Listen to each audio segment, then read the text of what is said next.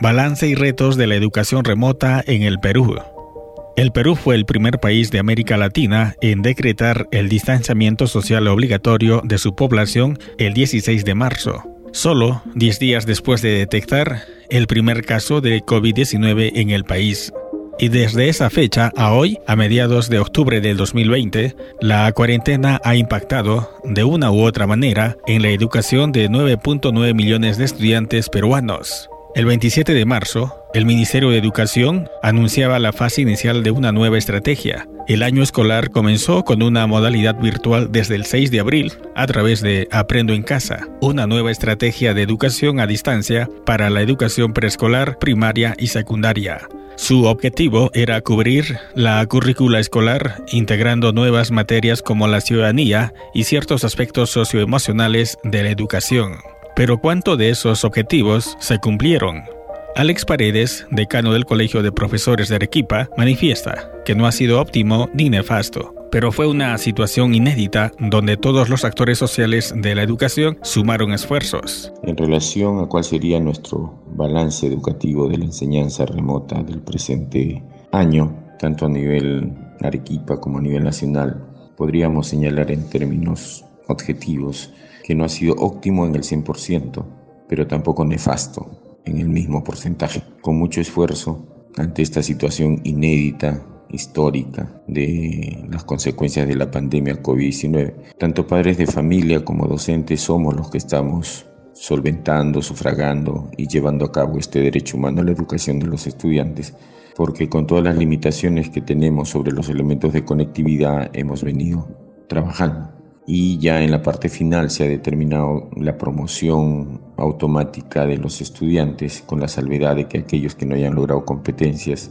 eh, tendrán que recibir un proceso de fortalecimiento de recuperación entre los meses de marzo a junio. Patricia Salas, ex ministra de Educación e integrante del Consejo Nacional de Educación, manifiesta que ha sido un esfuerzo notable y se ha ido ajustando en el tiempo debido a diversos aspectos porque no solo en nuestro país, sino en el mundo, esta modalidad tuvo que adecuarse a las circunstancias. Creo que el esfuerzo que se está haciendo es notable. Mi primera evaluación es de admiración ante la severidad con que se ha puesto el programa en marcha y luego el proceso en cómo se ha ido este, ajustando, digamos. Evidentemente hay muchas otras cosas que seguir aprendiendo. La cobertura no está haciendo 100%, eso se sabía. Se sabe que hay maestros y maestras haciendo esfuerzos sin importantísimos para hacer que Aprendo en Casa llegue a las familias. Es decir, hay un esfuerzo enorme a nivel tecnológico desde el punto de vista del Ministerio de Educación, pero también hay un esfuerzo humano de maestros y maestros que están haciendo cosas realmente heroicas para los niños y niñas del país. A decir del decano del Colegio de Profesores, esperan que el gobierno reconozca también el empeño y el esfuerzo que mostraron los docentes en materia económica. Nosotros, como profesionales en la educación, nos comprometemos a seguir entregando nuestros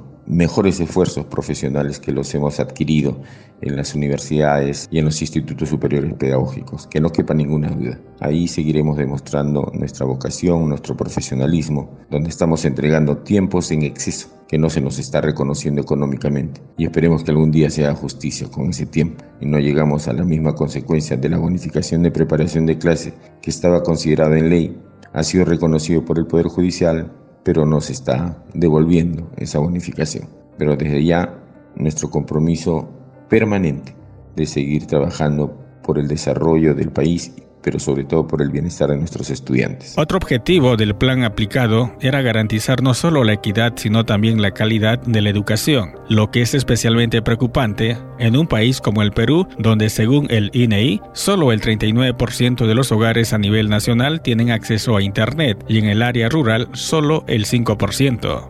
Y Arequipa como región no escapa a esa realidad. El gerente de educación, Raúl Sánchez Miranda, manifestó que en el caso de Arequipa, cerca de 13.000 estudiantes no pudieron contactarse con la educación remota. A pesar de los esfuerzos, solo se pudo reducir esta brecha a mil escolares. En la actualidad, de acuerdo al reporte Yawi, nosotros tenemos 13.000 estudiantes que no han sido contactados. Hemos disminuido este, mil estudiantes. ¿Qué significa? Que a la fecha ya tenemos 12 mil. Con las siguientes estrategias. Uno, la donación que ha hecho eh, la minera Batea con 740 tablets que los han distribuido en el distrito de Cayoma. Asimismo, estamos creando los llamados maestros itinerantes. Los maestros itinerantes son contratados por las UGELES y van a los domicilios y dejan las tareas a los niños, hacen una explicación, hacen un reforzamiento, una retroalimentación. También tenemos la estrategia, la, la calendarización diversificada, que significa que, por ejemplo, en el caso de la UGEL Castilla, este, cada 12 días sube un profesor y cada 12 días sube y 18 días se queda en su casa. De igual manera tenemos ya lanzado las clases presenciales en la provincia de Condesuyos, en tres, en tres instituciones educativas, pero ya se ha dado también disposiciones para que los directores de UGEL, donde no haya habido COVID, donde no haya habido contagios, para que se aperture presencialmente ya las clases, especialmente en los colegios unidocentes rurales. Una de las alternativas para contactar a los estudiantes que no contaban con equipos para la conexión era la entrega de tablets a nivel rural, promesa que para Arequipa no se cumplió ni fueron tomados en cuenta.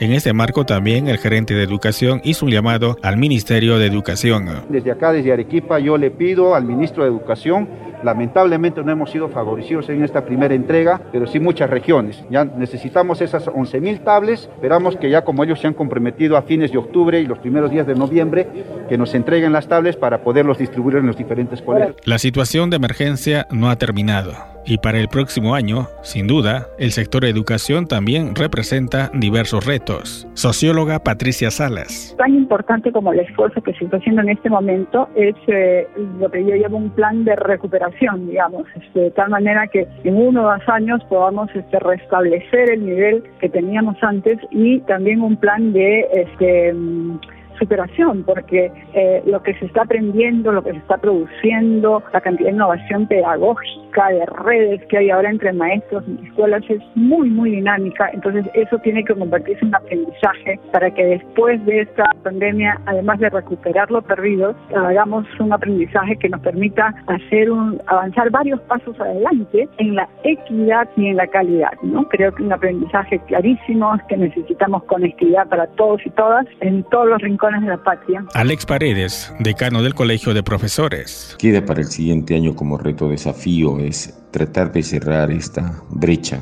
de inequidad, de desigualdad, al no contar los estudiantes de Costa, Sierra y Selva en su totalidad, con los elementos de conectividad, porque algunos gobiernos regionales han venido subsanando, algunos gobiernos locales. Entonces, desde la orden profesional nosotros esperamos que tanto autoridades nacionales, regionales y municipales se pongan de acuerdo, traten de reunirse en los meses de vacaciones y también puedan decidir de manera coordinada, articulada, un apoyo para un mejor ejercicio del derecho humano que merecen nuestros estudiantes. Consideramos que no es justo que repitamos lo que hemos vivenciado este año. Yo creo que hay enseñanzas aprendidas y de tal manera que el siguiente año no puede ser en las mismas condiciones. Yo quiero pedirle a las autoridades educativas de todos los niveles, a las autoridades de gobierno de todos los niveles, a que entiendan que el interés superior de todo derecho tiene por delante a los estudiantes, a los niños, jóvenes. En un país socialmente fragmentado y desigual como el Perú, ver a múltiples actores del sector de la educación